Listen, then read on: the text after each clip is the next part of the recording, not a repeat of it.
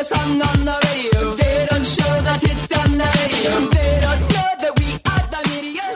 Всем привет! В эфире новый выпуск подкаста «Кактус». подкаста о кино, и не только. И с вами Николай Солнышко. И Николай Цигулиев, и вот, собственно, нас опять двое. Э, Я, я знаю, что вы уже от этого устали, но мы, мы постараемся что-нибудь с этим придумать. А, к сожалению, сегодня причина отсутствия Жени неизвестна нам, нам двоим. То, то есть просто Женя куда-то пропал. Так что ставьте хэштег «Женя, вернись». Может быть, в следующем выпуске он нас порадует своим присутствием.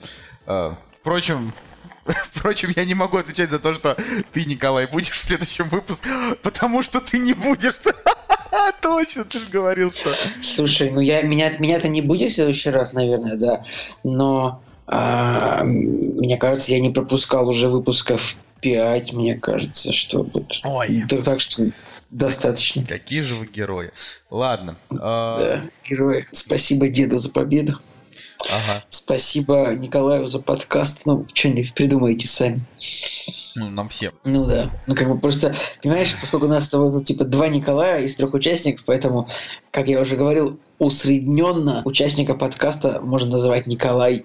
Просто потому, что у нас двоих зовут Николай. И, В среднем Да. подкаст ведет Николай, да? В среднем подкаст ведет Николай. Да. Если, посчитать, если посчитать все эфирное время всех подкастов, учитывая, что ты не пропускаешь выпуски вообще, ну, я пропускаю, но тоже меня, я бываю иногда в подкасте, то если посчитать суммарное эфирное время, наверное, а, где-то 70% всех, э, всего эфирного времени занято Николаями. Может быть, даже в этом 74. Такая то- Ну, тоненькая. может быть, да, 70 76, если не ошибаюсь. Ну, в общем, на самом деле, конечно, события последней недели у нас в стране далеко не веселые. Мы бы хотели выразить соболезнования на эту тему. Не знаю, Николай, что-то что вообще сказать. То есть тут Э, Да, действительно, произошло трагическое событие. Э, Мы приносим соболезнования. И, в общем, Но мы... берегите э, себя, э, друзья. Да, берегите себя, своих близких. Мы не будем тут лезть вот в эти вот а, сумасшедшие теории, которые вокруг вот этого всего полезли. И, Да, и мы сейчас вот просто да. закончим Да. обсуждение на это. Мы приносим свои соболезнования. Да. А, вот. А, что касается вообще твоих каких-то личных новостей, Николай, есть что, есть что рассказать интересного, чем поделиться? Я всегда, когда когда ты меня спрашиваешь, я всегда как-то в голове у меня строятся две линии. Типа вот что происходит, что происходит в моей жизни, первая линия, вторая линия, э, насколько это может быть интересно слушателям подкаста. И вот эти линии сейчас разошлись абсолютно в разные стороны, поэтому своих личных новостей мне нечего рассказать абсолютно. Ох, я, я даже не знаю. Я, я- недавно зашел в магазин, а, увидел куртку, куртку, которая мне понравилась, но она стоит 15 тысяч. И я такой подумал, Вот я- блин, слишком дорого. И- 15 И, и не купил ее. Для, для ваших москов, московских зарплат 15 тысяч, это же вообще так. Ну, в, ресторан, в ресторан сходить разочек. Мог бы один раз не сходить в ресторан, купить себе куртки. Блин, нет? я честно, э, я ведь ни разу в жизни не был в ресторанах. Э, То есть я, я- до сих пор вот сколько, ско- сколько говорят вообще, э, вот ну просто то, то, куда мы обычно ходим в Петербурге, я не знаю, с тобой, или куда мы там ходим в Москве, это же, ну, это не рестораны, это просто все всякие барчики, папчики, поэтому я до сих пор так и не знаю, что такое действительно дорогой ресторан, вот, если такие понятия. Но Ну, не знаю. Неужели ты, неужели ты не был в какой-нибудь мансарде в Петербурге? Нет. А вот в которой, вот, например, там были кадры, э, о чем говорят мужчины в последней части, там они сидели. Мне кажется, это была мансарда. А может быть и нет, но ну ладно. Я бы, ну, единственное- что... Ну, блин, Николай, видишь, ты как бы у нас из Ну, питерской богемы. Ты же, ты, же не, ты же не обязан как бы, много денег там тратить. Ты можешь просто, если ты хорошо выглядишь, ты просто можешь пойти выпить там чашечку кофе за 500, за 500 рублей, правда, в любом случае, и, и уйти оттуда. Я, я, я вот честно, я просто никогда не понимал бесполезной роскоши. Э, Я, так как вот живу в Москве и кручусь в основном вокруг этих селебов, которые все, ну, довольно богатые и, там, не знаю, хорошо одеваются, дорого, э, там, не знаю, везде, везде ездят. И э, я как-то ради интереса просто прошерстил интернет, мне стало, мне стало интересно узнать, сколько стоит, например, там, вещи от Гуччи. Ну, то есть я смотрю, там, не знаю, все такие Гуччи, Гуччи, и мне, мне просто стало интересно. Это исключительно Ну, э, любопытство. Наверное, охрененно джинсы от дорого. Gucci можно купить, не знаю, за, за 50 тысяч рублей. Наверное, с ног до головы в Гуччи, наверное, можно одеться, ну, ну Тысяч за тысяч за 120. Тысяч- тысяч Ну, за- за нар- 250. 50 примерно. Ну, на распродаже, наверное, так, если, типа, какие-нибудь ботиночки, джинсы, футболочка, рубашечка, так, наверное, ну, 1120 можно. Так что, ребят, если у кого-нибудь есть какие-то шмотки от Гуччи, напишите в комментариях. Блин, ты э, хочешь, чтобы от нас поотписывались за, за, за, за твой этот э, снобизм, который, который не... Как это? Скрытый, скрытый сарказм, который никто не распознает. А... Я вообще считаю, что джинсы не должны стоить дороже, чем 3000 рублей, поэтому... Я вообще, мне кажется, что дороже... Вот реально, это... Я, я даже как человек, у которого вообще джинс нету, который носит только спортивки. Это вообще очень смешно. Вообще всегда вот, всегда вот самое важное, когда вы что-то покупаете, всегда очень важно посмотреть реальную стоимость этого товара. То есть вот вы, например, стоите в магазине, выбираете себе какой-нибудь фен, а, это сейчас без шуток, серьезный будет совет. А, важно узнать реальную стоимость этого товара. Чтобы узнать реальную стоимость этого товара, можно зайти на какой-нибудь американский сайт. Э, то есть, например, стоите вы в каком-нибудь нашем магазине бытовой техники, не будем называть в каком, смотрите какой-нибудь фен, чайник, не знаю, телевизор, и вот видите, вот он стоит, например, там 40 тысяч телевизор. И вот дальше вот вы стоите, берете телефон, заходите, например, ну, на Amazon. В принципе, это сайт, интернет-магазин, на котором плюс-минус продается все, что, все, что можно найти а, из электроники. Вот вы смотрите, сколько он стоит там. И вот это его реальная цена. Если в нашем магазине он продается за в полтора раза дороже, то не стоит его покупать. Это мое мнение. Не, ну это ты прав, на самом деле. Ну просто это такой, знаешь, конечно, лай лайфхак. Э, непонятно, насколько, насколько люди да. так, так на самом деле, не понимают. Как, как это применить, этот лайфхак, вообще невозможно. Э, потому что то есть осознание того, что что-то в Америке стоит дешевле, вряд ли как-то тебе поможет но иногда, иногда просто ты увидишь, сколько ты переплачиваешь за, за реальную стоимость, и такой, не, не буду покупать. То есть это может вам денежки немножко сохранить. Ну, вот смотри, такая вот история. Я, я предлагаю еще чуть-чуть, чуть-чуть немножко политики обсудить, но тут мне даже на самом деле вот интересно у тебя спросить. Вот смотри, сейчас наших дипломатов, да, типа выслали отовсюду, и у меня вот возник вопрос. А, а сколько всего дипломатов? наших стран. То есть вот они говорят, мы выслали 60 дипломатов. Я такой думаю, так если там 700 дипломатов, то 60 Нет, дипломатов это ну, нужно, так и страшно. Нужно смотреть э, по каждой стране, например. Не, ну вот США, а... да, там типа 60 выслали дипломатов. Там есть какая-то есть какая-то точная известная цифра, сколько там дипломатов, или это просто, ну, информация? Каждая страна выслала по разному количеству дипломатов, и, наверное, нельзя доподлинно узнать про каждую страну, хотя, может быть, есть, есть такая информация открытом доступе. Но про Америку сказать можно. А, значит, американцы выслали сейчас 60 наших дипломатов, осталось еще 395. То есть это, ну, это, то, доста... это довольно большая цифра, 60 человек из, из 500. Ну, то есть это как бы, что каждый дипломат, это же не только дипломат, он же еще и шпион, ведет какую-то разведывательную работу. И я так понимаю, что сейчас они выслали всех дипломатов, которые работали в США на западном побережье. Типа э, там, где находится Сиэтл и Сан-Франциско. Есть а, вот, е, е, мне и... вот, вот зачем, зачем, какой в этом смысл? То есть я, опять же, мы не хотим никакой политоту разводить, я просто реально, как вот обывало, да, я не понимаю, зачем они это делают. То есть либо уж тогда высылать вообще всех, ну типа, а что нет, вот. Либо тогда, ну, не знаю, не, стра- не страдать фигней, потому что э, если они выслали только одну часть, э, ну, то есть, понимаешь, да, а, а другую не выслали, то по, по их же собственной логике должна остаться еще целая куча шпионов. Вот. Ну да, да, да, но они даже выслать всех сразу, тогда это будет разрыв дипотношений, невозможно будет вести работу. Диалог такой нужно вести. И как бы американцы, и, как бы, они надеются, что, мы, что Россия поменяет свою политику. Я сейчас не говорю, что чья-то политика хорошая или плохая, но первыми как бы высылают дипломатов они, значит, это они нами недовольны. А, вот они нас высылают, да, значит, они считают, что мы проводим неправильную политику. Вот они думают, что если вот, а, знаешь, как бы ты, ты когда летишь на воздушном шаре, да, и тут бах, у тебя там, не знаю, кончается газ, и шар начинает опускаться вниз. Тебе нужно выкинуть балласт, да, чтобы шар полетел вверх. А, вот это, это, это самое самый разумный вариант объяснения, который я могу тебе предоставить на этот вопрос. Какой смысл высылок дипломатов? Просто это такой э, жест неодобрения. Окей, вот ладно, я просто, правда, не хочу это развивать, мне просто было интересно. А, игровая пятиминутка. Хотел сказать, что вышел Far Cry 5, ну, для тех, мало ли, кто вдруг пропустил, и вот сейчас, услышав наш подкаст, такие, о, ни хрена себе, Far Cry 5, а я, а я его так ждал. Короче, он вышел. У него довольно крепкий метакритик, э, чуть послабее у него user score, но в целом говорят, что игра получилась э, довольно удачная. Э, единственная причина, по которой я себе эту игру еще э, не поставил, это потому, что я играю в Марио. я решил, я решил его пройти, а это эпопея такая, часов на 60, и она просто никогда не заканчивается. Вот, что, Николай, хардкор, Far Cry, Э, или ты не играл? Я играл в первый Far Cry только. И, может быть, смотрел немножко третьего и четвертого. Блин, я иногда забываю просто, что... Что я... Древний да, что я, я, не, я не очень геймер в данный момент, правда. Да, это, к сожалению, так. Но просто, просто если вы действительно интересуетесь, то э, из, из интересного там нету вышек, которые открывают карту территории. И это то, что на самом деле меня, как, как человека, который любит, любит вышки подниматься, это, это меня беспокоит.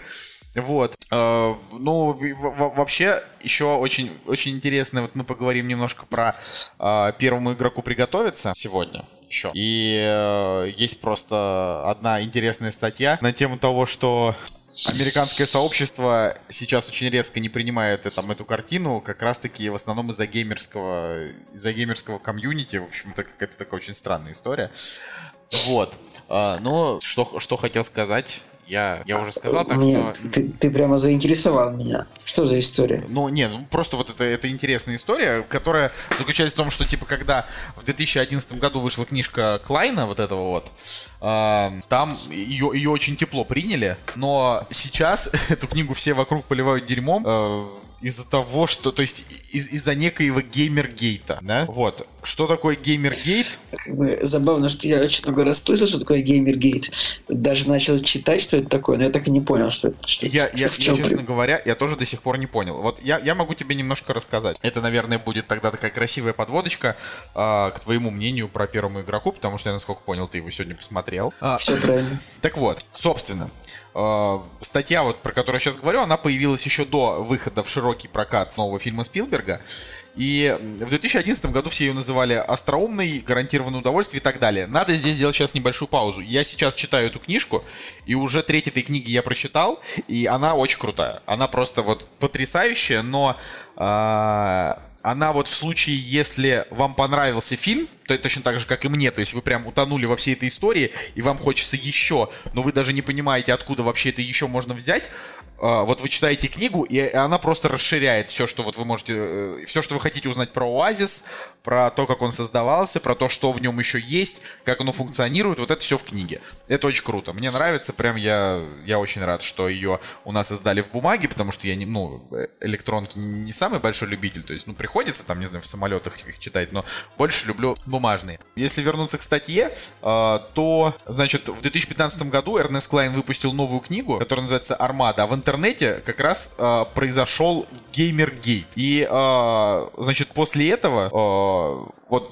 пишется это таким образом, значит, поскольку эскапистские фантазии Клайна не были предназначены исключительно для девочек, как, например, смешанные с грязью сумерки, первому игроку приготовиться не трогали те, кто не входил в ее целевую аудиторию. Книга получила нем- немного жесткой критики от самих гиков, но в целом ее приняли тепло. А вот Армаду, его вот эту книгу 2015 года, которую у нас, по-моему, перевода и нету, значит, э, ее приняли немножко иначе, потому что у нее был э, некий какой-то жесткий сюжет. Типа, согласно ее сюжету, индустрия видеоигр была создана военными, чтобы тайно тренировать супербойцов. А, И а, как отмечает, как отмечает, значит, один из критиков, в 2015 году такую философию никто уже не собирался встречать с распростертыми объятиями. Я напоминаю, что это просто сумасшедшая Америка, потому что э, у нас можно просто прочитать книгу и сказать, да, она мне понравилась или нет, она мне не понравилась. То есть это, это как, э, ну, я не знаю, это как сейчас по полочкам раскладывать э, какой-нибудь фэнтези боевое стандартное.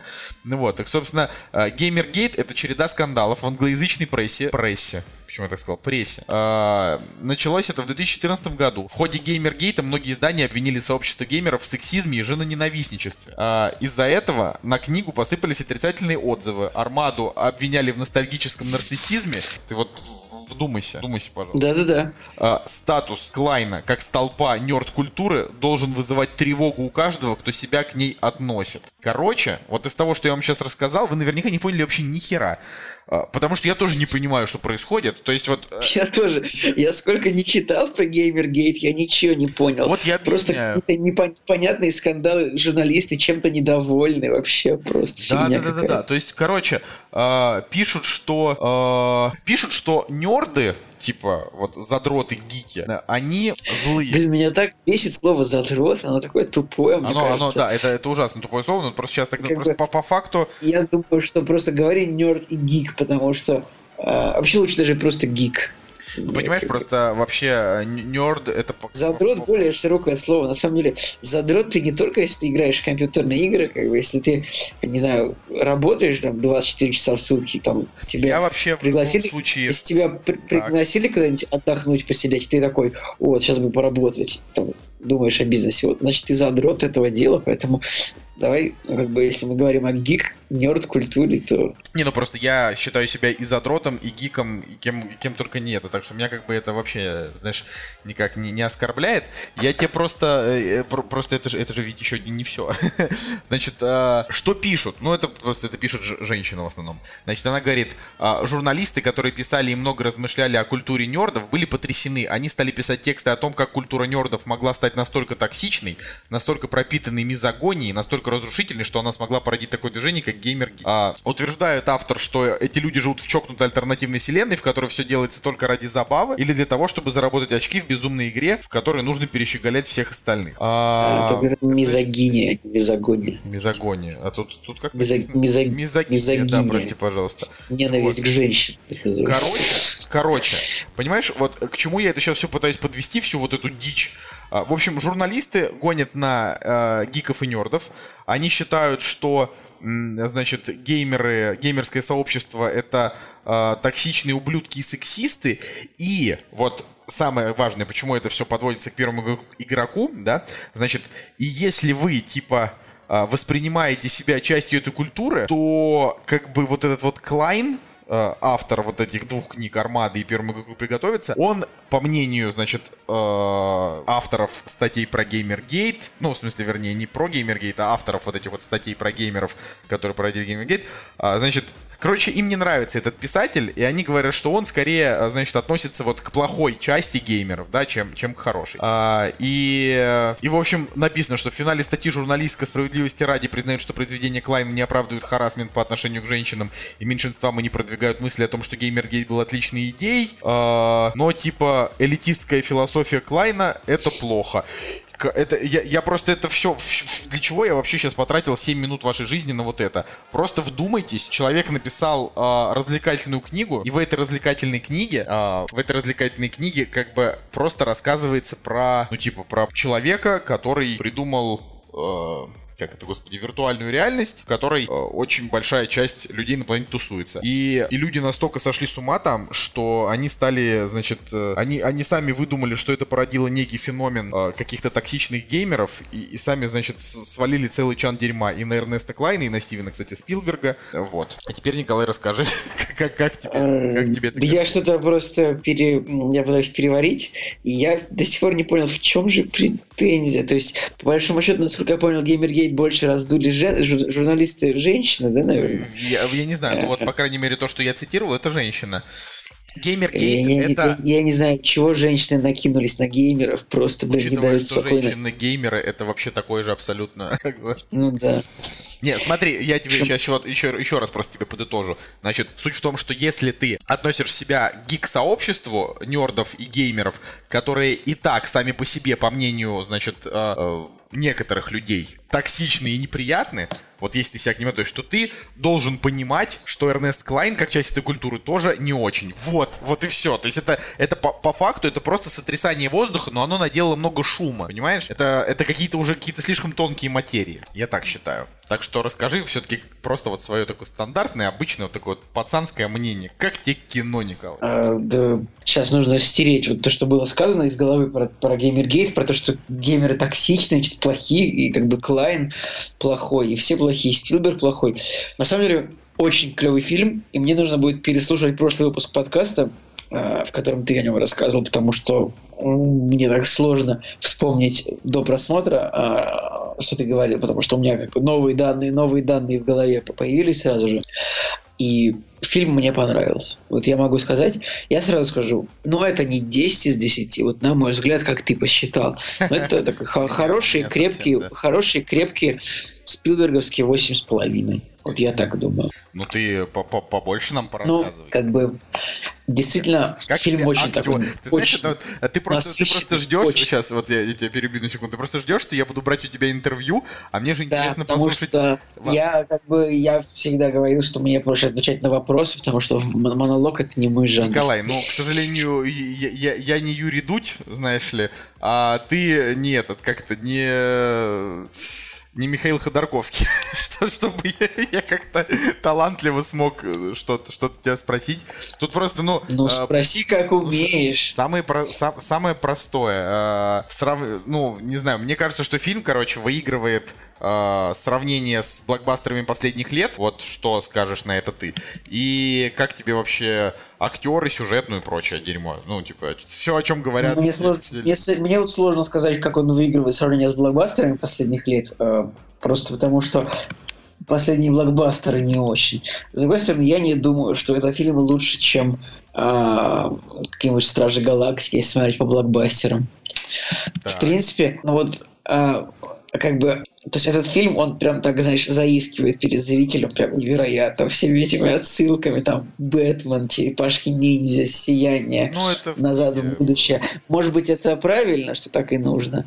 А, Просто об, но- этом, об этом история. Это я просто сразу да, хочу встать я, я, защиту, я- что... я- я- да. Что книга абсолютно точно так же цитирует, э, точно так же она цитирует этот, господи, э, всяких, всяких этих Бэтменов, там очень много э, диалогов и монологов про сериалы, про всякие, ну то есть там это, это именно, именно об этом как раз произведение, вот. Мне вообще мне понравилось вот погружение в саму игру. Но мне, мне чуть, чуть меньше правдоподобно мне показалось э, то, как изображен мир в этом. Вообще, знаешь, вот честно, Николай, если так э, по полочкам раскладывать, то опять у нас получается, что корпорации плохие, корпорации злые, могут э, дотянуться до любого, миром владеют корпорации, а вот мечтатели одинокие, они, значит, хорошие. Ну да, ну просто ну, по факту же это так и есть. Просто э, когда одинокие мечтатели тоже становятся частью корпорации, если они ею становятся, то э, они тоже типа либо скатываются, либо наоборот. Мне, очень понравился образ Джеймс Холлидей, если не ошибаюсь, зовут изобретателя этой игры. Да. Кор- короче, вот сам по себе лор, э, сам мир, созданный писателем и режиссером воплощенным, очень клевый. Вот прям понравилось, как игра выглядит, как вот эти вот уровни, там все это дело сделано. Претензии небольшие у меня, ну знаешь, такие вот, э, буквально то, что в начале фильма как бы корпорация там готова взрывать, а потом не может даже грузовик остановить. Ну, как бы, Ну, понимаешь, да? Я Понимаешь, понимаю, да, ну, что- там просто у, у меня, у такой меня основные сцена- претензии. Так, э, сценарист, такой сценаристский стоп-кран немножечко работает очень странно. Вообще, Я- там, я не знаю, у почему- меня основная претензия к, к тому, что там а, на каждую критическую ситуацию есть, э, как вот мы говорили на той неделе, бог из машины. Это вот то, что меня... Это единственное, Мгм. что меня в нем как бы не... Ну, не то, что неприятно, да, поразило, а в том, что, ну, как бы э, героям нужно давать более сложные ситуации, из которых они выбираются. Тут в фильме они были слишком простые. Типа, как там, учитывая, как Артемида, значит, смогла выйти из здания под конец фильма, так это вообще детский сад. Ну, вот это, это не то, чтобы... Да, ну вот бывает такое в этих фильмах, что как-то вот именно эта вот тема, когда героям нужно проникнуть в здание корпорации и выйти из него. Сценаристы очень часто дают поблажки невероятные, сюжетные, сценарные. Иногда просто благодаря монтажу это происходит. Да-да-да. Таких, это как бы не только этот фильм этим болеет. Но в целом, конечно, очень увлекательно. IMAX. Финальная, финальная битва. И в IMAX, конечно, это очень красиво. Причем один из тех фильмов, где IMAX очень в тему, потому что, ну, как-то не показалось, что темно, а очень даже хорошо. Хотя его снимали не, не на IMAX камеры, насколько я знаю. Я, кстати, это не проверял, но поскольку...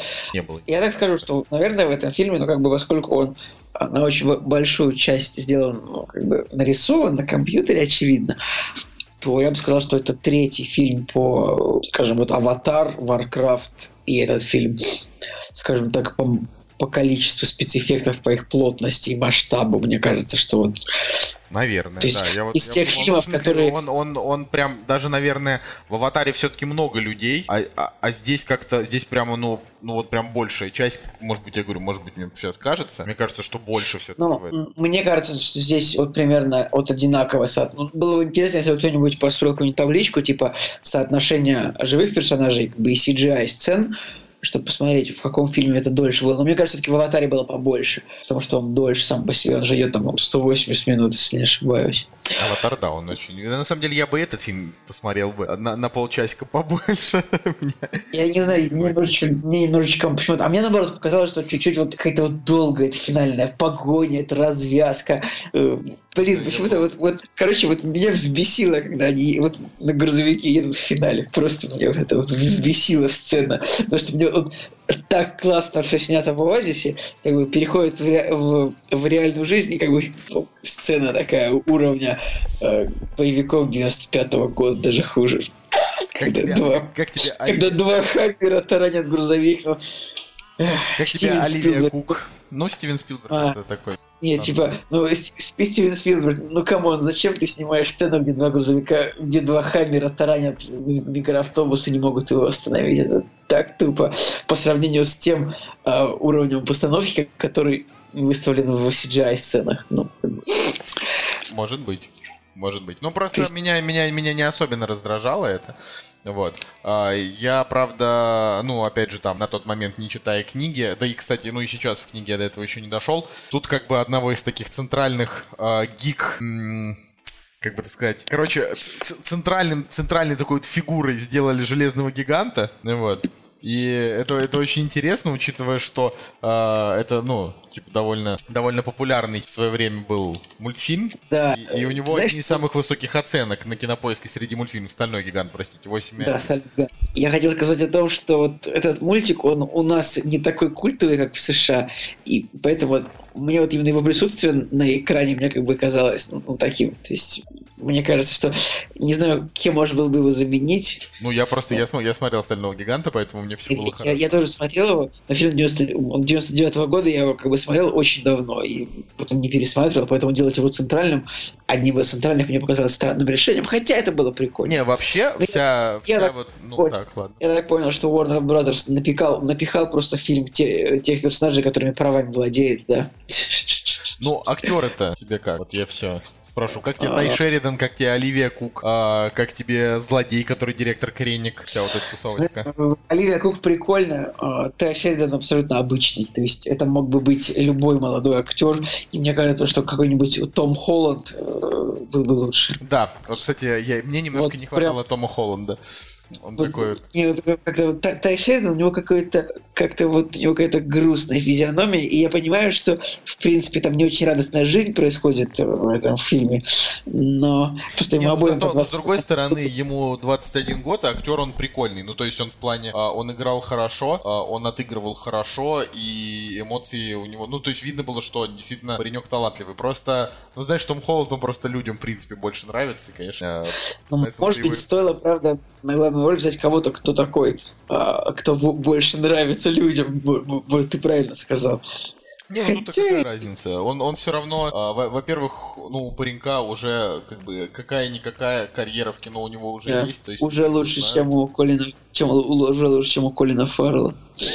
Это смешно, но нет. А, Ну, ну, ну ладно. но... Блин, кстати, если говорить про Тая Шеридана, поскольку он играет в «Людях Икс» Циклопа, как ни странно, э, надо сказать, что э, 20 век Фокс перенесли или это не Фокс. Э, Я заб... Короче, студия перенесла Люди Икс с осени на зиму. Там вообще как же я- весь девятнадцатый год э, просто нам очень долго ждать, в общем, новых людей Икс. Что-то расстроен, мне вообще пофиг.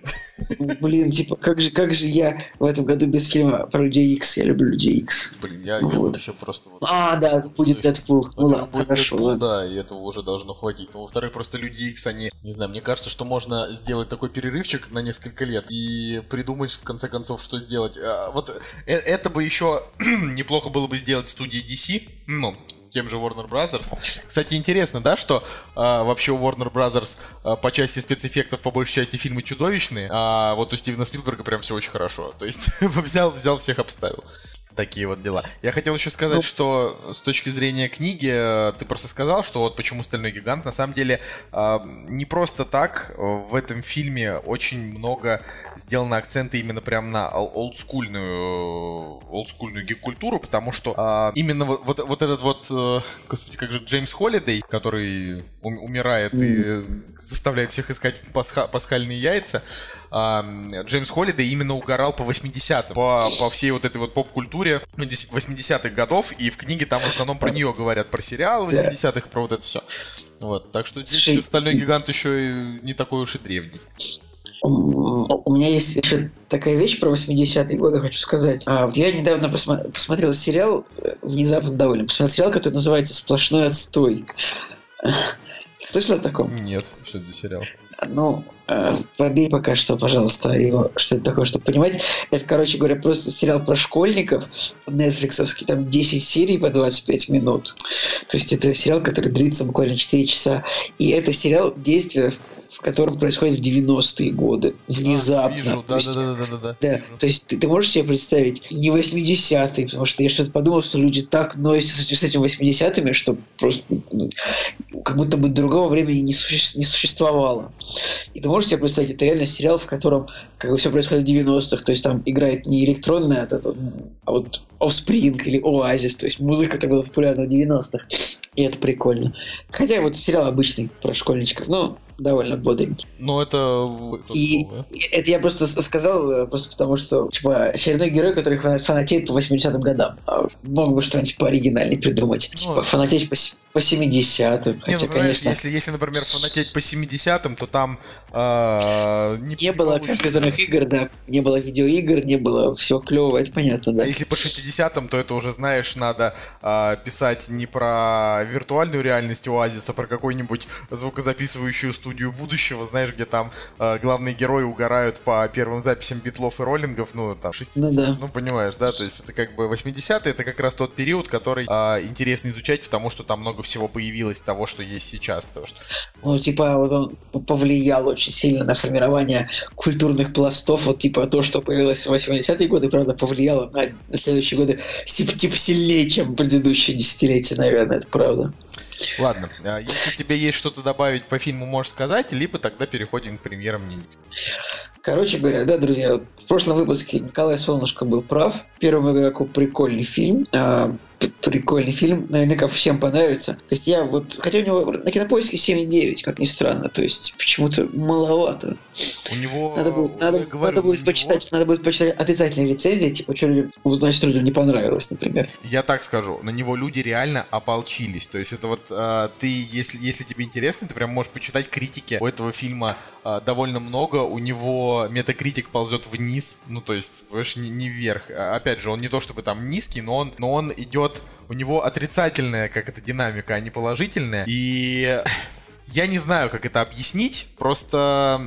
Просто, видимо, я сейчас опять же не, не хочу никого, не хочу никого ни в коем случае ни в чем обвинить, но, видимо, американцы, они э, разучились просто смотреть кино, которое предназначено исключительно для развлечения, потому что, вот смотри, допустим, я до сих пор считаю, что Warcraft это, ну, недостоин настолько низких оценок, потому что каким бы он ни был тупым, он все равно на 15 голов выше, чем любые трансформеры, кроме первых. Ну, первые были Слушай, прикольные. я тебе, ска- я тебе скажу честно, в Варкрафте уровень сюжета, вот он абсолютно такой же, как в Трансформерах. Вот- Да, вот- я тебе вот говорю. абсолютно. Да, но там, Типа- понимаешь, но в трансформерах там еще очень много бреда. А в Варкрафте просто цельная история, просто она тупая. Она, ну, она цельная. Есть орки, есть люди. Они противостоят друг другу. а, в это противостояние вмешивается третья сила. а, они с этим как-то там, не знаю, более-менее разрулят. Понимаешь, а трансформеры это история про то, что есть зло, есть добро. а, есть еще рыцари тамплиеров. Откуда-то взявшийся Энтони Хопкинс, девочка, которая пробегает по дороге с одной стороны на другую. Короче, ну, понимаешь, да? Ты есть вообще, тут- ты вообще не смотрел Трансформеры 5, во-первых, чтобы так Ну, Я смотрел первые три, допустим. Я могу говорить, судить хотя бы по Ну, третьей части. Ты как бы, ты даже не представляешь, в какую тупость а, погрузилась франшиза, типа, в пятой части, поэтому на самом-то деле. Но Warcraft, вот нет, вот ты тоже описал неправильно синапсис. Там, как бы вообще-то в фильме там были как бы люди, вдруг через портал начали приходить орки почему-то, и вот Не, ну, если бы там был более, почему-то, может, типа их мир начал погибать, они Ну начали да. приходить в портал и нач- начали воевать. То есть там как бы не было такой прямой войны, как бы была какая-то странная тема с этим перемещением. Короче, Warcraft тупейший просто фильм. Да не, ну я говорю, я, я, я не считаю, что он тупейший, типа, не, не, не настолько тупой, как те же там. Но я говорю, просто американцы, они, э, они правда странные. Они ставят форсажем высокие оценки, а они ставят низкие оценки, э, с- с- ну, типа вот такому э, фэнтезийному кино. Хотя оно все как бы плюс-минус одинаково. Но просто первому игроку приготовиться, это фильм, типа, ну, он крутой. То есть он, он и интересный, он и замороченный, и там с точки зрения. То есть это, это опять же, это и не Warcraft, и не трансформеры. А, просто суть в том, что а, им нужно во всем найти какой-то подтекст, и вот они даже в таком вот прос- простом гиковском. То есть это, это кино для, для, ну реально, блин, для нердов. То есть вот ты любишь играть в игры, любишь чит- читать комиксы, любишь кинчик смотреть. Вот тебе понравится первому игроку, потому что там всего этого очень много. А как бы а они там, знаешь, говорят, ой, геймер-гейт, токсичные геймеры, ой, да пошли они все нахрен. Правда, со своими этими. Я был, кстати, уверен, что э, первому игроку приготовиться, типа, провалится в прокате. Я до сих пор так уверен, но сейчас я, я сейчас, сейчас я читаю э, аналитику, которая говорит, что все-таки, скорее всего, он в Америке выступит более-менее успешно. Ну ладно, я, бывает, ошибаюсь. Там можете добавить в комментариях хэштег, типа, ну вот, Цигулиев ошибся. Ты помнишь, чем наш прошлый выпуск закончился? Когда я сказал, что ты псом будешь. Когда ошибешься, вот ты готовься к тому, чтобы ста- стать псом, Николай. Ну ладно, я буду, я буду псом. Вот. А, окей, заканчиваем про первому игроку. Ждем мнения Жени в следующий раз, если он его посмотрит. Э, ну, то вы знаете, да, у нас в кактусе просто нам не о чем разговаривать, у нас мало контента, поэтому мы, мы забиваем эфирное время обсуждением одних и тех же фильмов. Вот и они! Премьеры недели!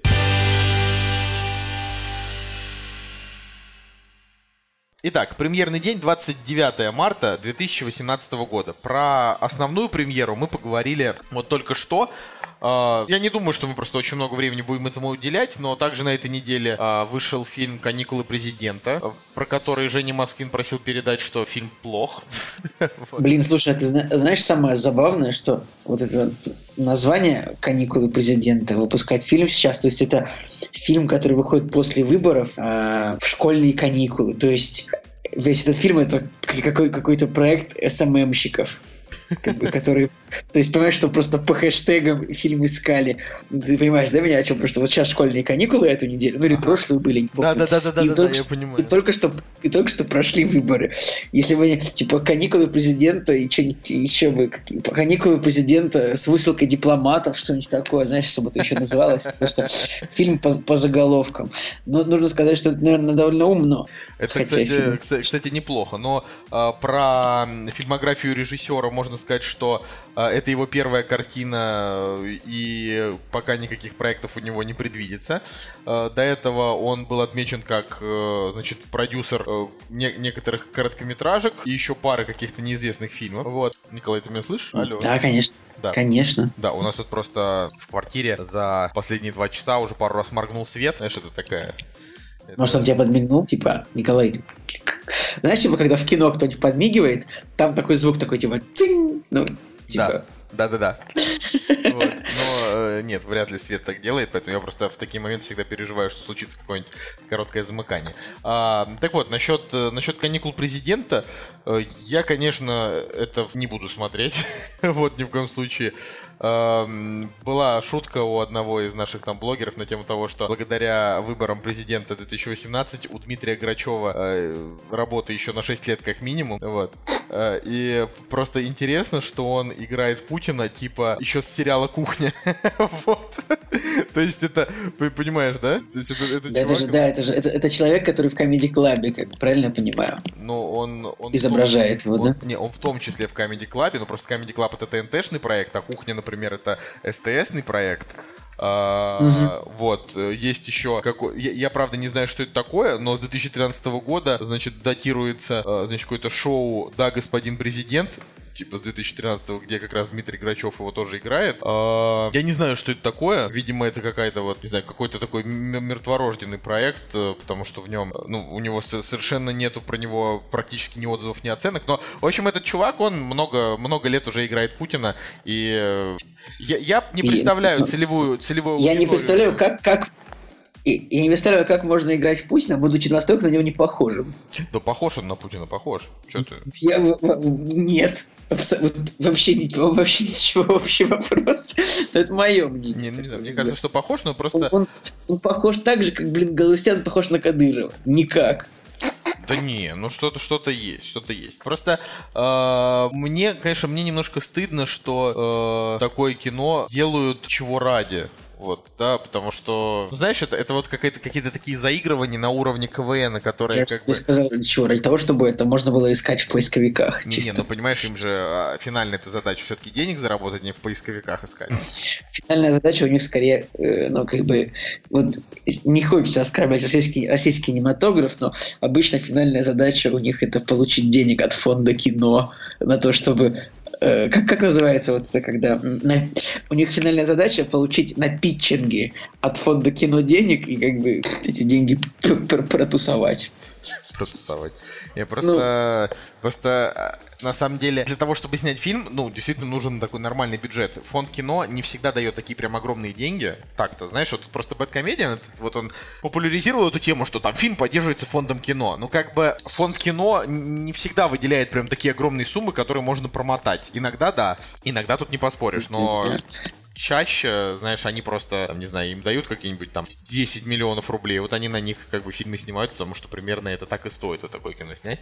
А, ладно, все, хватит про эту жертву неясно чего. А, значит, э, фильм «Я сражаюсь с великанами» Андерса Вальтера Хансена с бюджетом в 15 миллионов долларов. А, какое-то странное инди-кино, где главная героиня это девочка, которая... во- Вообще фильм называется «Я убиваю гигантов», но у нас, как я понимаю, для того, чтобы этот фильм смогли посмотреть а, хотя бы школьники седьмого класса и выше, ну, потому что совсем детей на это не поведут, его решили, значит, перевести как «Я сражаюсь с великанами», хотя там в основном про убийство. И у фильма уже довольно, довольно средние, ну, в смысле, не самые плохие оценки. Э, Отсылку, значит, делают зрители к голосу монстра Патрика Несса. Э, Не знаю, честно говоря, стоит ли вообще вам советовать его смотреть. Там, ну, опять же, да, мы а, как это, эксперты по трейлерам, вам вообще толком ничего посоветовать здесь не можем, но...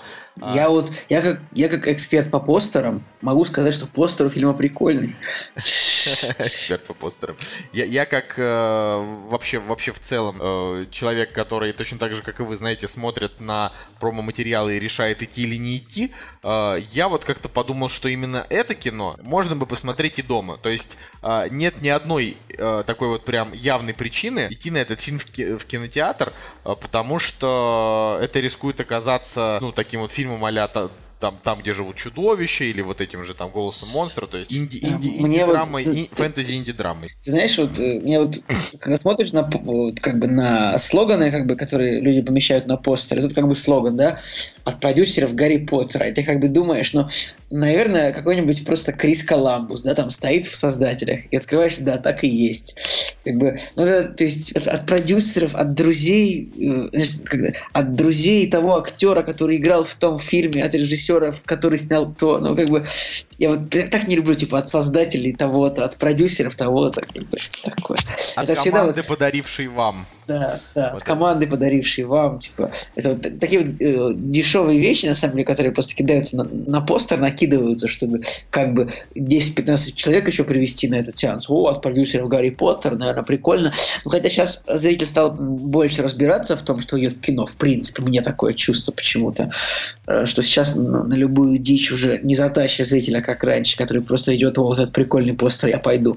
Сейчас все, кажется, уже сидят в интернете и все знают. Как бы я вот хожу в какую-нибудь компанию, да, и ты тоже, и мне кажется, вот, э, допустим, сидит за столом человек 10, и 9, из 9 людей знают про кино больше меня, потому что я не знаю, как, как так получается. Я вроде веду подкаст, но не почему-то знаю, мне выдать. в, в моей жизни все, все, все просто э, противоположно. Я говорю людям, э, я тут собираюсь идти в кино, э, и редкий человек даже поднимет голову, сказав что-то вроде, а, кино, потому что они вообще не ходят в кино, и не смотрят, не ходят, не Ну, знают ничего. ничего. Такое тоже бывает. У меня вот бывает спрашивают, типа, ешь, сейчас идешь что-нибудь в кино?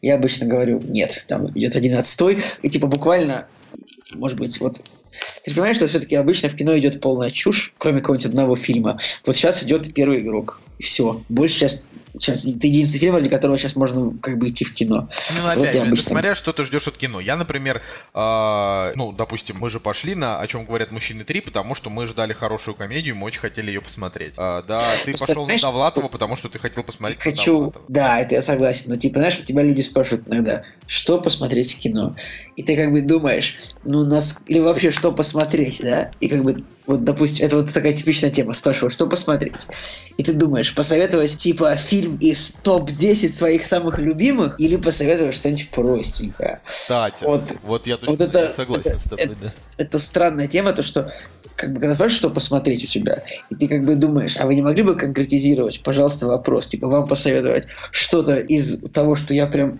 обожаю, оба- обалдеть как обожаю, или что-нибудь вот не напряженное, просто хорошее, да? Поэтому я не знаю, почему я решил эту тему поднять, но ты, ты вот меня мотивировал, чтобы я какую-нибудь телегу придумал, вот у меня родилась такая мысль. Ну, на самом деле, Но я лично- ну ты Продолжай, продолжай. Ну, я просто, я согласен, потому что м, точно так же можно сказать и про книги, когда вот у меня спрашивают, Коля, что почитать? А, я спрашиваю, а что тебе нравится? Ну, то есть, как понимаешь, потому что я, а, не знаю, может быть, я уже говорил в подкасте не один и не два раза, что я там очень люблю Довлатова, и я как бы, я советую, и советую его всем, но двум людям, например, он не понравился прям очень сильно. То есть, прям вот, фу, что за отстой, понимаешь? А для меня это во- вообще не понятно. То есть, я вообще не понимаю, я не могу себе нарисовать портрет человека, которому не нравится Довлатов. Понимаешь, его-то казалось, Да. что, что вот там, там, допустим, двоим, кому я советовал, то он прям не зашел. И с тех пор я вообще... Я, так веселюсь, когда ты рассказываешь эту историю, типа, вот я всем советую Довлатова, а двоим он не понравился. И э, как бы вот у тебя когда-нибудь спросят, какой-нибудь, э, не знаю, какой-нибудь дьявол тебя поймает, говорит, срочно выбирай двух людей, которых принести в жертву. И почему? Ты такой, вот эти двое, потому что им не понравился Довлатов. Типа, знаешь, они, они на костре жарятся в аду, просто потому что им не понравился Довлатов. Блин, это очень смешно. Но видишь, к- я, я, я такие решения не принимаю. Именно поэтому у нас такие вещи не спрашивают, потому что это было бы иначе как в тетради смерти, знаешь. Просто понаписывают в тетрадь, в тетрадь просто всех, кому, кому захотелось. Мне вот интересно, а, если бы, там, не знаю, у нас там тетрадь смерти появилась у какого-нибудь современного, допустим, подростка, начал бы он туда вписывать именно политиков всяких, знаешь, чисто ради там. Не знаю, подросток бы, как, не знаю, учителей да, вписал бы, которые ему двойку впаяли за, Да, да, да, за, да. за, за ДЗшку невыполненную. Там. на самом деле, по факту, эта, эта история, она еще э, малой кровью обошлась. Так-то вообще там мог бы быть просто, не знаю, массовый террор э, всего не знаю, что герой мог посчитать несправедливым. Короче, э, да, нельзя вообще людям ничего советовать, потому что вообще все вкусовщина. Типа ты э, покупаешь какую-нибудь книгу в подарок на день рождения человеку, э, даришь, э, она ему, и он такой, блин, вот это прям клево. Или наоборот, даришь ему, а он такой, ну, типа, что ты мне какую-то лажу подарил. То есть это вот ситуация в том, что все настолько, все, ну, то есть настолько вкусовщина вообще, вообще все, и книги, и фильмы, и игры, что советовать можно, как мне кажется, только если ты прям хорошо знаешь человека, и ты можешь прям вот, ну, допустим, ты можешь сказать, вот, вот тебе понравится, э- это ты глянь. А, либо тогда проще советовать, знаешь, какие-то а, Я- истины. Ну, понимаешь, да, о чем я? Я считаю, что лучше советовать с позиции «не, это тебе точно понравится», а с той позиции, что вот это мне очень нравится, и я надеюсь, что тебе тоже понравится, потому Ну, что... знаешь. Мне кажется, ты... Ну нет, вот, знаешь, вот если я хочу кому-то что-то посоветовать, это только потому, что это мне очень сильно понравилось обычно. Хотя, вот я, например, как-то знаю, какая тебе музыка нравится примерно. Я бывает, что только услышу и тебе кидаю, условно. Хотя мне эта музыка не очень, может вот быть, та же нравится. ситуация. Вот я Да, но помню- это вообще исключительно вот только ради лучшего друга иногда можно так сделать. Но, но в целом, как бы, подстраивать, искать то, что нравится человеку по- под его вкус, нет. А вот дело- мне что... Дело не то, что нравится, не нравится, а в том, что, например, вот у меня спрашивают, там, допустим, а, вот, Коля, ты же там, типа, прочитал там много книг, посоветуй, что можно прочитать. И я такой, типа, вот, а, а, там, не знаю, спрошу несколько вопросов, типа, а как часто ты читаешь, какая тебе нравится? И в итоге я выясняю, что там человеку, например, нравится а, только исключительно развлекательная литература. Если человеку нравится исключительно только развлекательная литера- литература, ты просто а, тыкаешь в любую развлекательную книгу, что у тебя на полке, грубо говоря, ну то есть там вспоминаешь типа условно там из 100 книжек, а, я не знаю, развлекательных какого-нибудь Дэна Брауна, тыкаешь на него, если не Дэна Брауна, то просто что-нибудь еще, что-нибудь попсовое, да? Это просто исключительно потому, что человек говорит, посоветуй что-нибудь, потому что я вообще не знаю, что делать. Вот. А Мне как бы- кажется, э, интересно довольно тему затронули, типа, как посоветовать что-то кому-то и не облажаться при этом, и как бы, чтобы потом его убивать не пришлось за то, что вы, вы- вы во вкусах не сошлись. Да, за то, что, чтобы потом не, не говорить дьяволу, значит, его, его, его фамилию из двух. А, Да. Короче, я сражаюсь с великанами, может быть, можно и посмотреть. Знаешь, я не знаю, вот мы сейчас с тобой э, говорили о нем, и мне даже что-то стало интересно. У него, кстати, э, очень даже неплохой метакритик, то ли 74, то ли что-то такое. Вот, э, то есть тепло приняли зрители. В целом, я вообще считаю, что фэнтези инди-кино — это такой отдельный жанр, в котором мало очень таких представителей в целом. Не просто мало качественных представителей, а в целом мало представителей, потому что фэнтези проще снимать сразу коммерческое, так как оно дорого стоит, и его нужно отбивать. А все вот это вот там инди-проекты там за 15 миллионов долларов, да, вообще непонятно откуда взявшиеся, ну, это такое. А, ладно, следующий фильм это фильм Стивена Содерберга, который называется «Не в себе». Сюжет звучит так. Девушка покидает родной город, чтобы сбежать от проблемного прошлого и найти новую работу. Но когда она не по своей воле оказывается в психиатрическом учреждении, ей приходится столкнуться со своим самым большим страхом. Но реален ли он или это просто плод ее воображения? Героине кажется, что никто не верит ей, а власти не могут или не хотят помочь, поэтому она должна в одиночку противостоять своим страхам.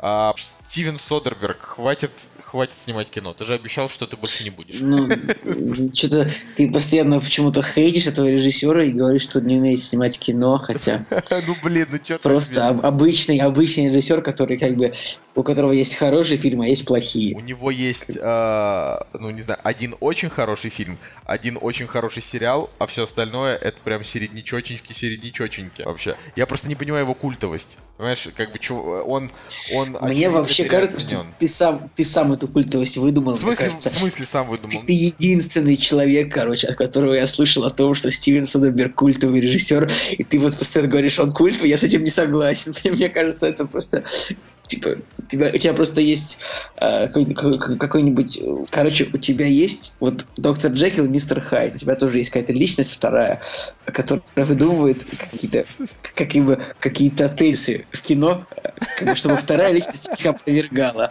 И вот сейчас Блин, это смешно. Типа твой доктор Джекил внучил твоему мистеру Хайду, что Стивен Содерберг это культовый режиссер, и ты сейчас это опровергаешь. Хотя вот я вообще не верю, чтобы он был культовым. Николай, ну, во-первых, у Куль- него... Культовый это Дэвид Финчер культовый. Ну, смотри, у- Братья Коэн культовые. у Содерберга Стивен Оушен, Содерберг у него Оскар за фильм «Трафик», а, у него сериал «Больница Никербокер», он культовый. Всё, он, он, он достаточно, а, д- достаточно культовый для того, чтобы его таким называть, просто он, ну, типа, не очень хороший. Я не могу просто закончить это. А, Знаешь, что еще, что, что еще интересно? А, ты, ты вот вообще его фильмы-то смо- смотрел какие-то, кроме А Оушена? смотрел. Э, Сейчас, секунду. Ну, Я побочный смотрел эффект, фильм. например, ты смотрел с Кэтрин Зеттой Джонс? А, такой странный очень про, господи, про тетку, которая там переживает что-то смерть парня. Блин, я смотрел какой-то фильм с разжиревшим э, Мэттом Деймоном, погоди-ка. Возможно, это фильм, который называется «Заражение». Зара- Заражение я смотрел, Вообще. да, во-первых. Мне не понравился, во-первых. Во-вторых, я смотрел э, Солярис, я смотрел э, с Джорджем Клуни. Ну, тоже средний довольно. И, в общем-то, и все части друзей Оушенов я смотрел. Просто тема в том, что э, Со- Содерберг, у него есть еще такой авторский стиль, как бы он довольно узнаваемый, но э, он ну вот, вот этот стиль заключается в том, что э, у главных героев абсолютно нет никаких эмоций на лицах, практически. А, им, знаешь так, у них нет никаких завершенных эмоций. А, они, например, не знаю, они не смеются громко, они там, не знаю, улыбаются или похмыкивают. Они недостаточно горюют, они просто с постными мордами. А, цвета у него, э, значит, часто либо просто полное отсутствие цветокора, либо это такая уклон в такую желтизну. Так, это примерно вот, значит, про заражение, а, про побочный эффект. А, Туда же можно отнести, например, вот этот фильм «Не в себе», который вот сейчас вышел. Я это просто все к чему? Мне просто интересно, вот когда ты, ты, ты выпускаешь фильм, ты же надеешься на то, что люди пойдут на него в кино. А, ну, не знаю, в общем, меня, меня просто... Короче, я просто считаю, что Стивен Содерберг достоин упоминания как человек, который в первую очередь сделал Оушенов, во второй это больница Никербокер, ну прям очень крутой сериал. Это типа вот два сезона авторского сериала. Где ты такое еще встречал, когда э, там, я не знаю, 20 серий, один режиссер, причем известный, снимал какой-то сериал, в главной роли еще и Клайв Оуэн, чтобы играл. Ну, это прям очень большая редкость. Вот.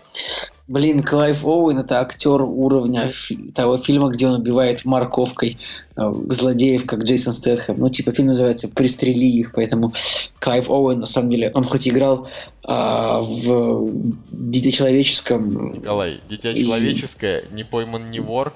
А, и значит, это все, вот единственный фильм хороший, «Дитя человеческое», все. Во всем остальном, э, э, как бы, ну, «Город грехов» еще, ладно. Два фильма, значит, во всем Клайва остальном Оуэна а, средняя- Клайв Оуэн очень... э, В среднем это очень актеров, снимающихся в очень плохих фильмах.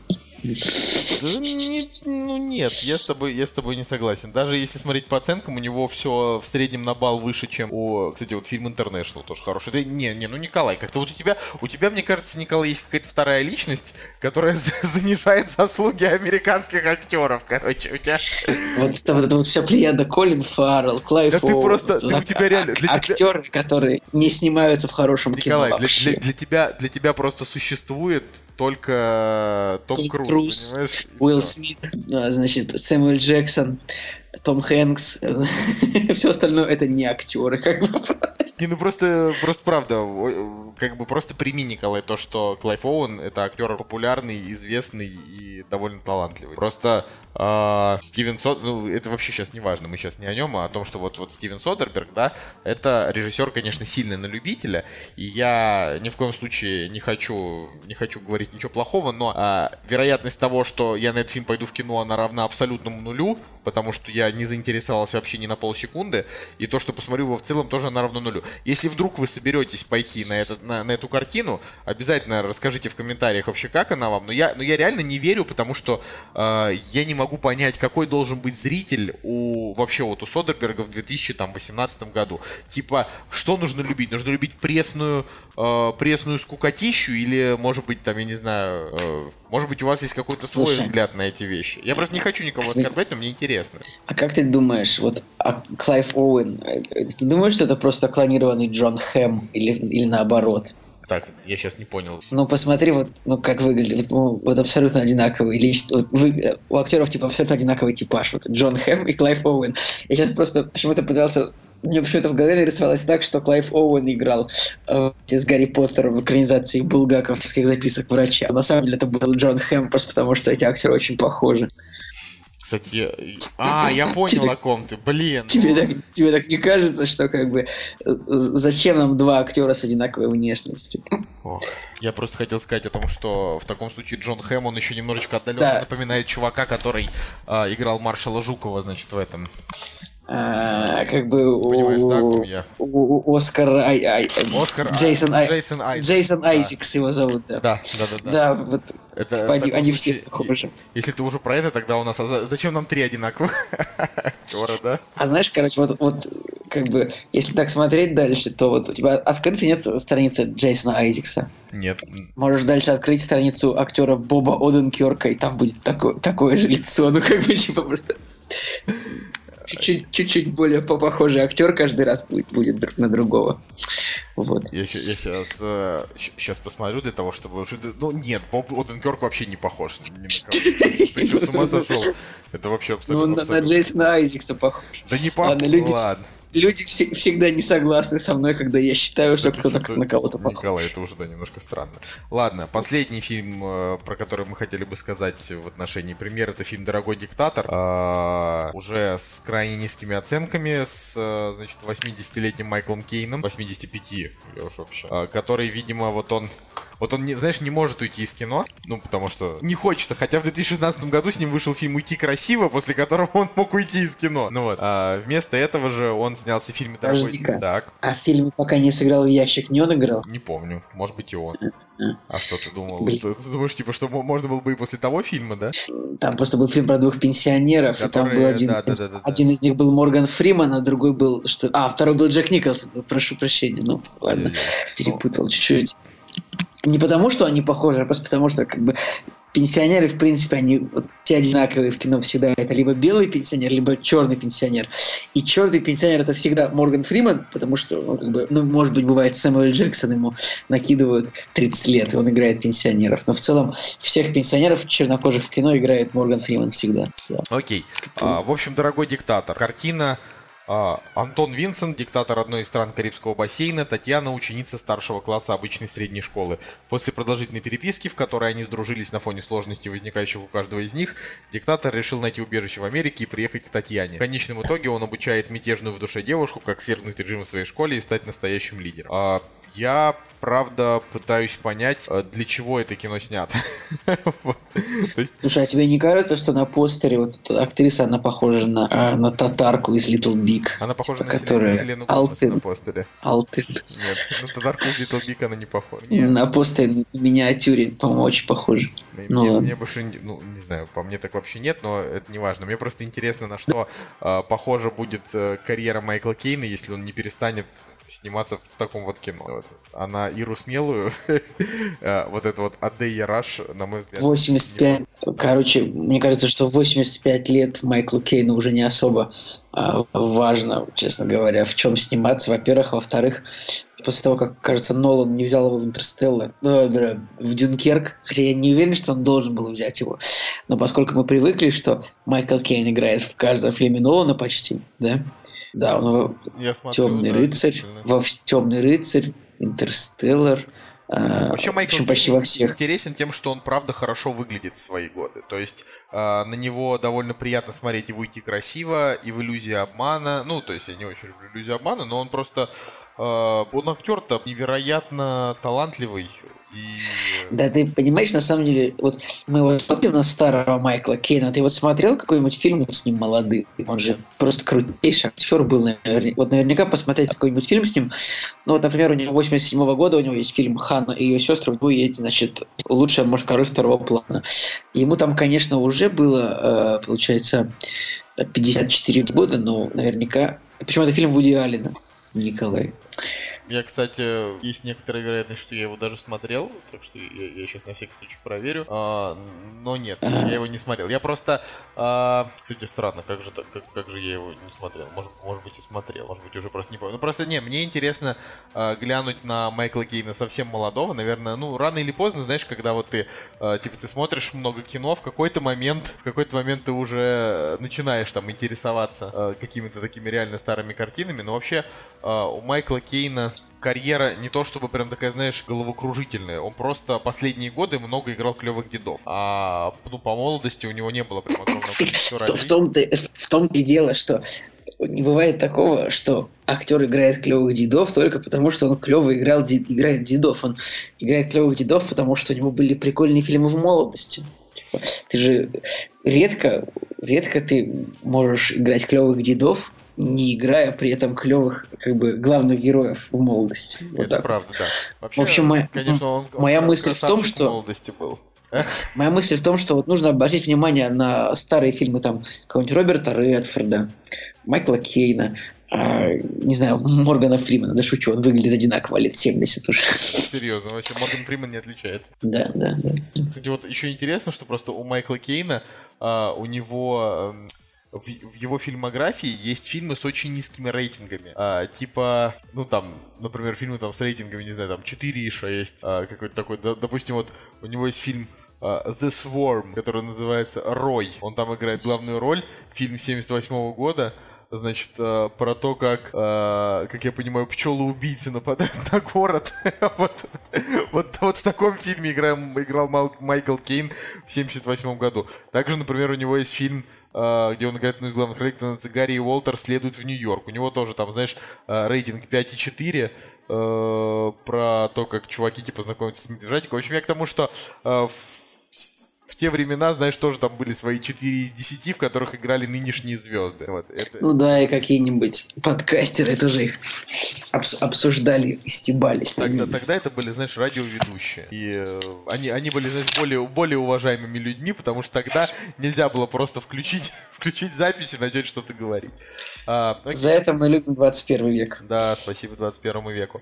Короче, значит, плевать на- на дорогого диктатора, но если вам вдруг интересна тема, я вообще, я бы его посмотрел, если бы, если бы оценки были высокие, но тут я, к сожалению, прям вот а, просто ми- мис- мистер, мистер своего мнения нет, посмотрел, что другим не понравилось и все. кстати, из интересного, в Америке вышел сериал с Заком Брафом, который называется Alex Incorporated. Вот. И это типа очередная, очередная драмеди, в которой Зак Браф играет Джей Ди, как я понимаю. Вот. Но у нее типа не очень высокие рейтинги, так что здесь сериал вряд, вряд ли проживет. Вот. Ну, я думаю, что на этой неделе с премьерами мы закончили, так что можем по-быстренькому перейти к новостям. Да. «Кактус» — подкаст о кино и не только. Первое вообще, про что хотелось бы сказать, это то, что вышел в Америке также сериал, который называется «Террор» а, по роману Дэна Симмонса. И мне бы просто хотелось освежить память э, тех, кто, может быть, уже слышал про, ну, от меня рассказ значит, про эту книгу, а, по которой сняли сериал. В чем суть? Э, Была такая экспедиция а, 1845-1847 года, которая называется «Пропавшая экспедиция Франклина». То есть это прям, ну, это реальное историческое событие. А, Типа ушла эк- экспедиция под руководством значит, Джона Франклина, а, сэра Джона Франклина, и Э, Экспедиция куда? В Антарктиду? экспедиция в, Антаркти... в Арктику. Ну, я не знаю, как Ну. назвать, в Арктику. Э, Целью было исследование неизвестной части северо-западного прохода и завершение его открытия. Вот. И, э, значит, э, пацаны огромной тусовкой, двумя кораблями, Эребус и Террор, отправились, в общем-то, на исследование. И затем они пропали. Ну, то есть, это довольно часто бывало, что корабли значит, в тех краях они просто замерзали, там, я не знаю, люди там либо умирали, либо они там тусовались, пока не оттает. Вот. Но здесь, а, значит, полностью пропали все люди, неизвестно, что вообще с ними стало. Э, И, ну, можете почитать, опять же, очень интересно просто про, сам, про саму эту экспедицию. Вот. А книга «Террор», написанная Дэном Симмонсом, Дэн Симмонс — это вообще фантаст. Э, Значит, э, А, это который Гиперион написал. Гиперион, Эндимион, вот это все. Дэн Симмонс, он, значит, сделал так. Он по дневникам людей э, создал роман, в который добавил мистику, которая, ну, типа, была или не была, мы об этом никогда не узнаем.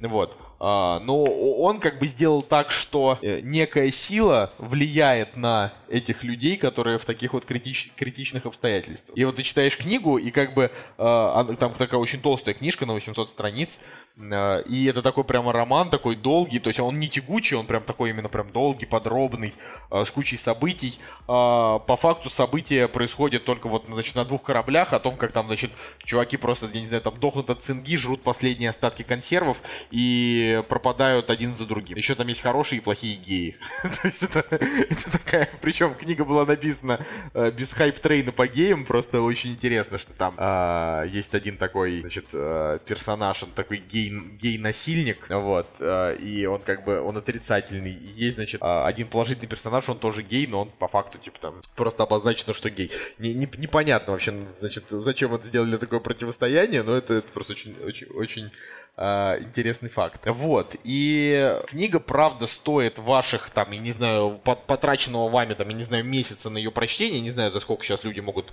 а, при таком-то вообще плотном графике прочитать там 800 страниц. А, ну, просто есть те, кто... Я помню, что я, значит, когда ее читал, там, на лайфлибе люди говорили, что я там за три дня, грубо говоря, проглотил, там, писали рецензию. У меня такого не было. Я ее читал, не знаю, там, две или три недели, очень долго. И это в тот момент еще, когда я много читал книги, не как сейчас. Вот, и все равно я, не, значит, вообще не, жал- не жалею о потраченном времени, потому что это, это очень круто. И вот, наконец-то, вышел сериал, и у сериала высокие оценки. Это, это просто приятная новость, потому что я, э, ну, следил за, значит, производством еще, как начали появляться новости, что вот, сериал по террору в разработке. И вот я уже хренак захожу такой на Метакритик, а там уже, значит, стоят оценки и говорят клево, типа... А смотри. Netflix нет? А, Это, э, это, это н- не Netflix, нет. И я решил, что я буду смотреть только, если- то- только Netflix, потому что все серии выходят сразу, без, э, как бы, без необходимости ждать полгода.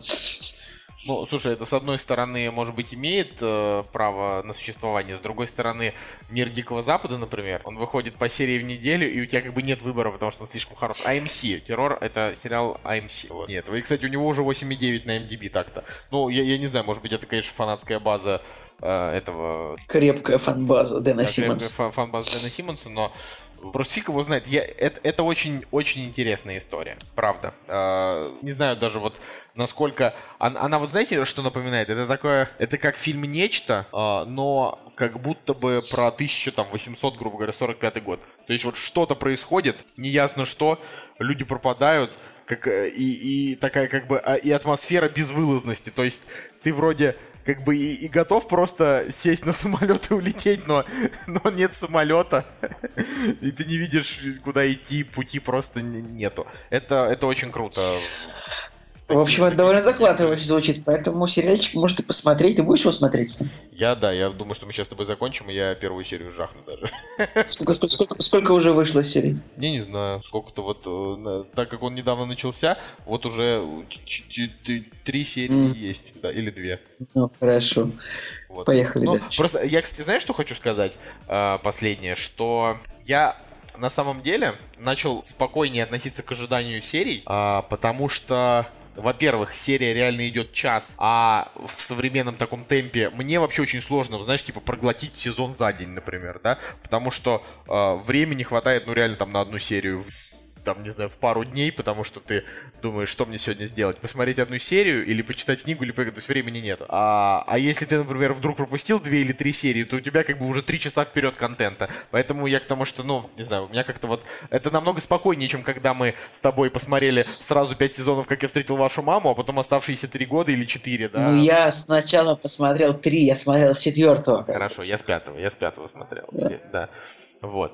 А, ну, то есть это же, понимаешь, ты так смотришь залпом-залпом, раз, а потом это. Ну, зато вот клинику, например, я смотрел всю сразу. То есть это, это было хорошо. Я помню эти времена, когда каждый понедельник там типа 10 торрент-файлов, там типа «Как я встретил вашу маму», «Теория большого взрыва», там «Герои», ну как бы там какая-нибудь. Вот, это все времена.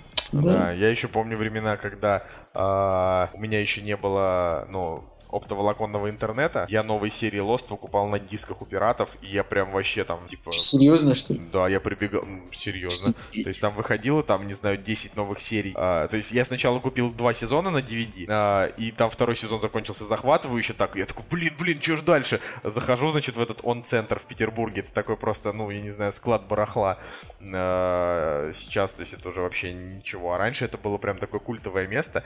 И ты туда приходишь, и там просто, не знаю, в этих развалах, где продают пиратские DVD, там типа 10 серий третьего сезона Lost. И я такой, откуда вы их взяли, господи? А потом там, я не знаю, ну, а, и где-то примерно на ну вот на тот период пришлось, пришлось время, то есть я досмотрел, грубо говоря, эти там 10 серий, а 11 я уже смотрел на оптоволокне, скачивал ее с этого, значит, э, с э, хранилища, Ты- ты которое принадлежало Ты так самому- говоришь об, о, о- оптоволокно, типа люди называют это «у меня не было выделенной линии».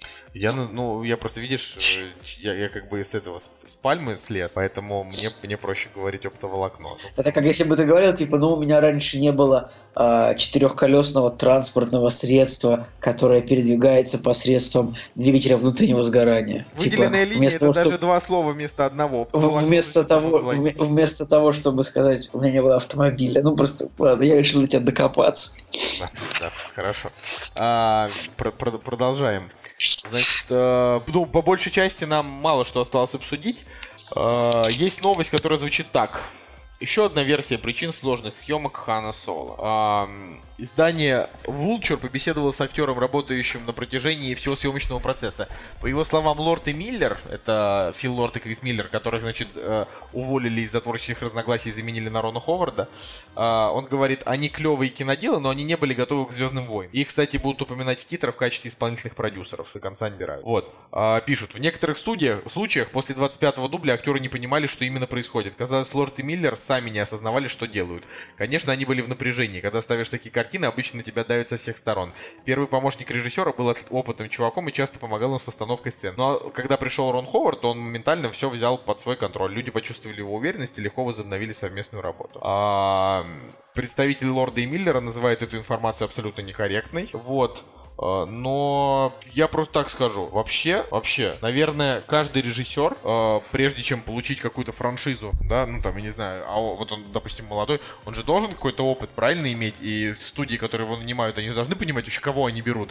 Что человек умеет там за камерой стоять и так далее. Вот. То есть, должна ли, должны ли режиссеры испытывать какой-то стресс, а, снимаешь ты инди-драму или Звездные войны, Мне- какая разница, если ты умеешь это делать. Мне вообще непонятно, как бы, в чем там могли возникнуть проблемы, вроде бы, большая студия, нормальные режиссеры, ну, как бы они сняли Дэдпула, правильно? А, значит, умеют снимать кино. Что у них там не получилось? Видимо, ну, знаешь, видимо, это такой проект, в котором все пошло на смарку. Черт их знает. И, как бы, и все говорят разные вещи, кому верить непонятно. Как бы, Дисней, как бы, понятное дело, это корпорация зла, поэтому я на стороне простых работяг Фила Лорда и Криса Миллера. Я считаю, что это э, Дисней мешал людям работать просто и решили в итоге поставить великовозрастного рыжего Рона Ховарда, как бы, который снимает скучное кино. На самом деле. Рон Ховард всю жизнь снимал скучное кино, и новый Хан Соло тоже получится скучно. Тут еще пишут, что... То есть, кроме гонки, кроме гонки и игры разума, все кино Рона Ховарда, еще, ладно, еще ангелов и демонов. Ну, ладно, хорошо, у него много нескучного кино, но как бы и, и скучного тоже было. Да, Рон Ховард очень крутой, все. Я, я вообще, как бы, я наоборот верю, что Рон Ховард вообще может спасти картину. Он снял гонку, он снял, блин, Ангелов и демонов и Код да Винчи. Рон Ховард крутой.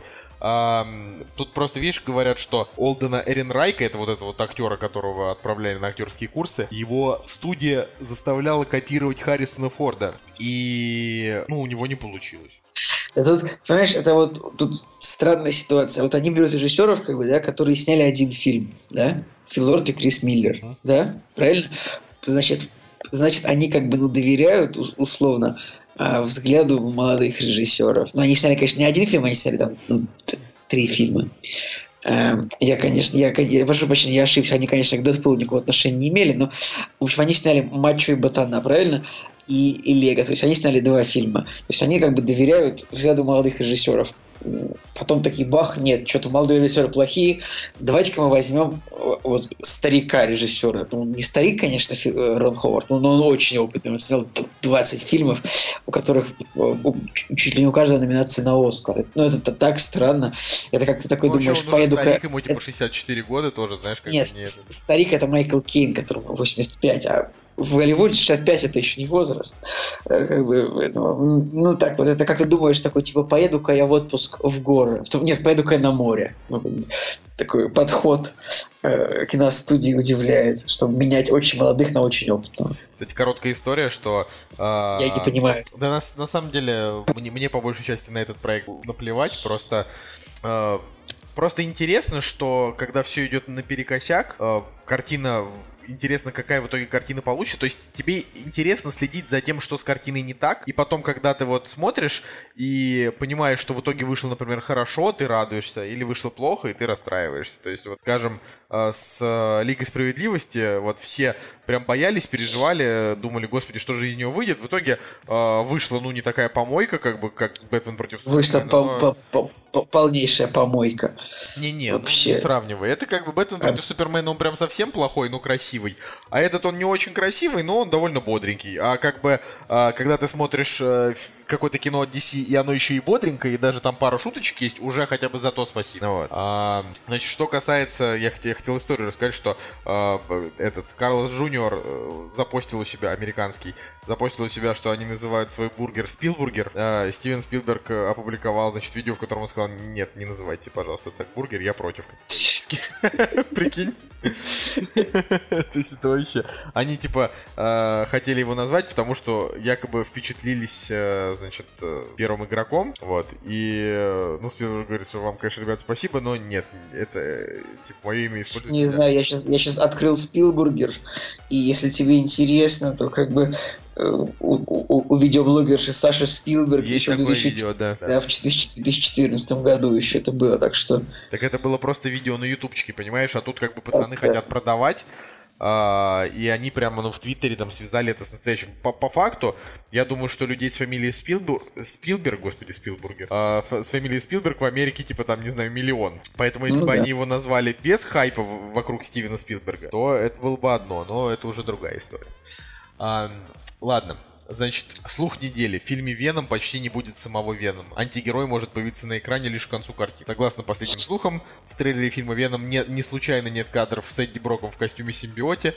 Если верить информации, возникающей на разных сайтах, по сюжету «Веном» в полном облачении появится перед зрителем только в финальной битве.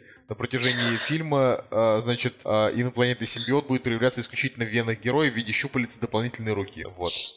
Ну, это не такой плохой подход, на самом деле, потому что я уверен, что всем нужен только Том Харди. Никто не хочет смотреть на Венома, типа Том Харди клевый. И поэтому, если он будет как бы занимать 90% фильма, как бы, тем более поэтому, ну, мы же, это же фильм как бы про злодея, да? Ну да. Нужно же как- как-то заставить симпатию какую-то у зрителя вызвать. Поэтому нужно показывать Тома Харди весь фильм. Тогда зритель будет готов смотреть фильм про злодея. Я вот, честно говоря, вообще не знаю, что Sony хочет выжить из э, ну, тех персонажей, которые у них остались. То есть я, правда, не верю ни в успех Венома, ни в успех, э, значит, зловещей шестерки, ну, не верю. Вот. Но если у них получится, будет хорошо. Просто та- там, понимаешь, там как бы помимо Тома Харди, там же как бы по слухам еще и Том Холланд будет, понимаешь? Но это по слуху. Да, ну то есть, а, а что мешает? Было бы, Они конечно, ведь, ну, то есть, ну, по, по факту, у Sony ведь с, ну, как бы с Marvel соглашение. Ведь, ну, ничего, ничего не мешает дать Тому Холланду миллион долларов и, э, там, я не знаю, да- дать, дать Marvel э, там, 2% от сборов каких-нибудь. Ну, просто- ты, ты понимаешь, что, что просто интересно в отношении этой картины? У нее заявленный бюджет 140 миллионов долларов, а это сейчас огромные деньги. Ну, я вижу, да, нет, немало. Это не немало, это просто дохерища. Не, ну, Николай, нет, дохерища это 250. уж Нет, честно. 250 это прямо 140, очень много. Вот, ну, 140 это как бы, типа, Николай, ну 140 это, это три, три разлома Сан Андреаса каких-нибудь или четыре. Это типа, я не знаю, это четыре фильма с Дуэйном Джонсоном каких-нибудь. э, разлома Сан-Андреас, бюджет типа 140, столько же, по-моему. Так что ты А ошибаешься. ты вот посмотри. Ну, как минимум, когда ты смотришь... а, Блин, Дуэйн Джонсон там сам стоит 20 миллионов. У разлома бюджет 110 миллионов. Так что, как бы, э, нет, 140 это нормальная сумма. Это большая сумма для фильма с э, про не, не Человека-паука, например. Да? То есть Человек-паук, по-моему, стоит столько же сейчас. Я тебе просто говорю о том, что я, я вот тебе сейчас скажу, сколько, какой бюджет у, у Homecoming. А, бюджет у него 175 миллионов. Ну, просто понимаешь, а, когда ты смотришь на, на Венома, по трейлеру ощущение, как будто это просто какой-то хоррор, да? Короче, э- эта цифра может быть еще неверной, потому что эту цифру берешь с кинопоиска, а у них как бы у них там всегда стоит та цифра, э, которая вот последний раз они где-то услышали и поставили. Поэтому по факту это может быть неправда. Вот, ну давай так, серьезно. Окей. Просто интересно, что за кино будет. Вообще, вот я, я сейчас а, просто... м, я с большой симпатией отношусь к, к экспериментам, потому что ты точно знаешь, что следующий фильм Marvel будет с огромным количеством супергероев, следующий фильм DC будет тоже с огромным количеством супергероев, они будут просто драться против злодея и решать какие-то такие между собой конфликты и международные, да. А вот когда заявляется такой фильм типа Венома, в котором как бы непонятно вообще будет ли Веном, непонятно откуда там вообще будет браться экшен, будет ли это больше ужастик или все-таки это будет боевик. Короче, это смело и это круто. А, но они ведь это снимают не ради искусства, а ради бабла. Вот, это значит, что в нем будет элемент какой-то попсятины, и вот что вот это будет, это, не знаю, неизвестно никому. Вот. Давай, короче, последнюю новость, то что у меня просто голова. Прошу прощения. Я хотя выпил таблеточку, но что-то у меня после Аймакса. Последняя Давай про, про мир Дикого Запада. А, так, ладно, последняя новость это полноценный трейлер второго сезона Мира Дикого Запада. Я вот вот что хочу сказать. Я не могу понять, про что будет этот сезон, потому что набор кадров э, любопытный, но э, было какое-то такое ощущение, как будто, как будто, значит, роботы поймали, поймали какой-то вообще кураж беспредела и решили убить всех людей, но при этом они, ну, им все равно будет довольно сложно выбраться из этого всего мира, да, который, который для них был создан. Вот, и я, конечно, надеюсь, что будет не хуже, чем в первом, потому что в первом там была целая куча всяких таких твистов, а, которые, правда, были предугаданы чуть ли не на середине сезона the Crap. Ну да. И вот этим, но это было, это было невероятно просто интересное приключение, когда ты типа прям думаешь, блин, а что же дальше, как, какая загадка будет еще? То есть это вот как когда ты смотрел Нолана, не знаю, там престиж первый раз, ты думаешь, что же там будет, да, к чему же это все ведет. Ну вот, так что я обязательно посмотрю. Очень жаль, конечно, Николай, что ты. Да я смотрел половину сезона, но я все-таки думал, что я еще пересмотрю, но просто я, э, как бы, когда я его смотрел, я весь сезон думал только о том, типа, блин, вот они построили такой парк э, с роботами, а у них тут все там три посетителя, блин, и как бы, Вообще, не три, там типа там сотни ну, посетителей. ну вот там как-то вот показывалось так, что там буквально главных героев несколько, я думал, блин, как этот парк окупается, эти зрители, эти, типа, эти они должны платить там, по, по- не знаю, по 200 тысяч А долларов говорят, в день. а что- там говорят, сколько они платят. Там они платят какие-то супер огромные суммы в день. Там как раз это, то, то есть там тусуются только Да миллионеры, да. Там же говорят, Хорошо, ты просто не, хорошо. не досмотрел. То есть там, там тусуются только миллионеры, их там очень много. Ну, то есть как бы э, не то чтобы прямо, прямо толпы, но их достаточно много для того, чтобы э, парк себя окупал и окупал там, я не знаю, все это вот, всю эту дорогостоящую технику, которая то стоит. Просто э, крутость этого сериала именно в том, что они тебе не просто показывают мир и эксплуатируют на нем. Вот это, знаешь, можно провести аналогию с первым игроком. Э, Когда тебе, тебе не просто показывают красивую обертку, а когда в этом во всем есть еще и захватывающий сюжет. Ну, Это же клево. Ну, мне просто не зашло, но я не говорю, что это плохо. Я думаю, что я еще дам шанс этому сериалу. Все-таки начнется снова hype train, придется заскакивать. Да, я вот, видишь, от «Игры престолов» я все-таки отбиваюсь как могу. То есть я до сих пор ее так и не смотрел, только два сезона и все. Поэтому для, для меня... Ну, уже поздно. Уже, знаешь, как говорят, если до 25 лет не женился, то дальше уже рано. Я не знаю, почему рано. А. Ну вот, да, типа, дальше уже рано. А, ну понятно, что если тебе типа д- д- 20... Да все, может, вот просто не, может, не объяснять, да. типа. Понятно. Ладно, в общем, на самом деле, напишите в комментариях, ждете ли вы второй сезон э, Мира Дикого Запада. И вообще, давайте-ка активизируйтесь. Это у нас в комментариях вообще два человека пишут, мы вам э, очень рады, но э, интересно же вообще, вообще э, знаешь, мнение от всех людей. Вот напишите, вот все, кто до сюда дослушал, э, смотрели ли вы Мир Дикого Запада и ждете ли вы второго сезона. Вот. А а мы, наверное, на этой неделе с вами попрощаемся. Да, вот так вот, друзья. А, С вами были Николай Цугулиев. И Николай Солнышко. Надеюсь, вам понравилось. Как без подкаста. They'll be making sure you stay amused. They'll fill you up with drugs and booze. Maybe you'll make the evening news. And when you're tripping over your dreams, they'll keep you down by any means. By the end of the night, you'll be stifling your screams. And since you became a VI person, it's like your problems have all worsened. Your paranoia casts aspersions on the truths you know. And they'll just put you in a spotlight and hope that you'll do alright. Or maybe not. Now, why'd you wanna go and put stars in their eyes? Why'd you wanna go and put stars in their eyes? So, why'd you wanna go and put stars in their eyes? Now, why'd you wanna go and put stars in their eyes? Stars in their eyes. Remember, they said you'd show them all, emphasize the rise but not the fall, and now you're playing a shopping mall. Your mum and dad, they can't believe what you appear to have achieved, while the rest of these users are just laughing in their sleeves. And since you became a VI person, it's like your problems have all worsened. Your paranoia casts aspersions on the truths you know. And now the tabloids use your face to document your fall from grace. And then they'll tell you that that's just the way it goes. That's just the way it goes.